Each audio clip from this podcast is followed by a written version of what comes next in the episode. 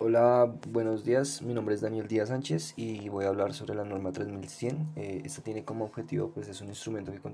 contiene, las condiciones, estándares y criterios mínimos requeridos para ofertar y prestar servicios de salud en todo territorio nacional, eh, las condiciones de habilitación que deben cumplir los prestadores de servicios de salud para su ingreso eh, y permanencia pues, en el sistema único de habilitación del sistema obligatorio de garantía de calidad a la atención de la salud. Entre las condiciones para la habilitación eh, deben cumplir con una capacidad técnico-administrativa, eh, suficiente patrimonio que le dé un apoyo financiero y tener la capacidad tecnológica eh, y estos ítems pues, que como mínimo garantizar la eficacia de un servicio en salud.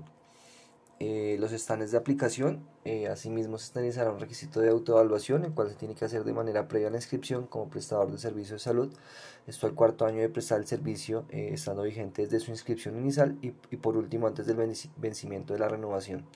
De ello nace pues, la responsabilidad de los prestadores del servicio, ya que se debe a un cumplimiento estandarizado que mantiene viva pues, la necesidad de responsabilidad y generando unas garantías mínimas para, para,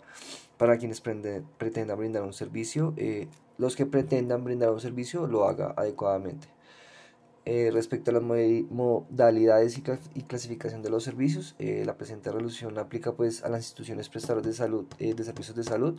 los profesionales independientes de salud, los servicios de transporte especial de pacientes, las entidades con objeto social diferente a la prestación del servicio de salud, las secretarías de salud departamentales, distritales o la entidad que tenga carga de dichas competencias y las entidades responsables del pago de servicios de salud y por último la Superintendencia Nacional de Salud.